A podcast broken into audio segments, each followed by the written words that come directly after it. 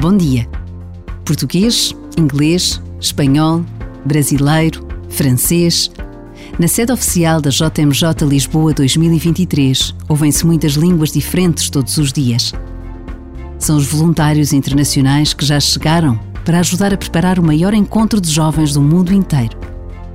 Todos cheios de esperança e de fé, desejosos de pôr em prática o pedido do Papa Francisco Levantem-se e façam acontecer algo de novo e belo. Um minuto é quanto basta para agradecer a oportunidade que nos é dada de acolhermos a juventude de todo o mundo no nosso país.